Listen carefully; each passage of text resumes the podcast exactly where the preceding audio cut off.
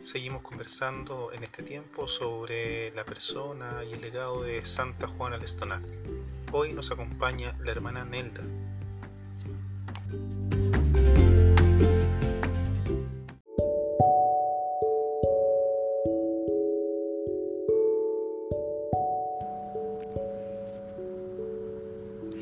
Soy la hermana Nelda y acompaño el proceso de la red laical Compañía de María en los países que forma la provincia Cono Sur.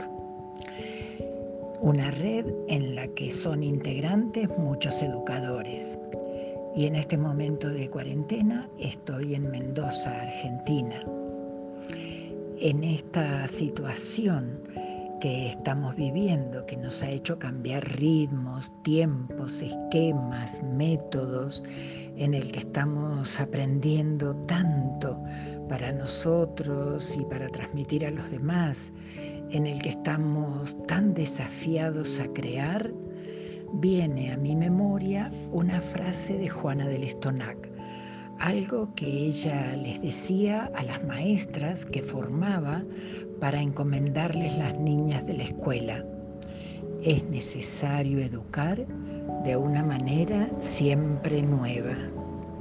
Educar de una manera siempre nueva. Este era su sueño, un sueño que ella le confió a la compañía de María y que nosotros hoy estamos realizando en esta situación que estamos transitando.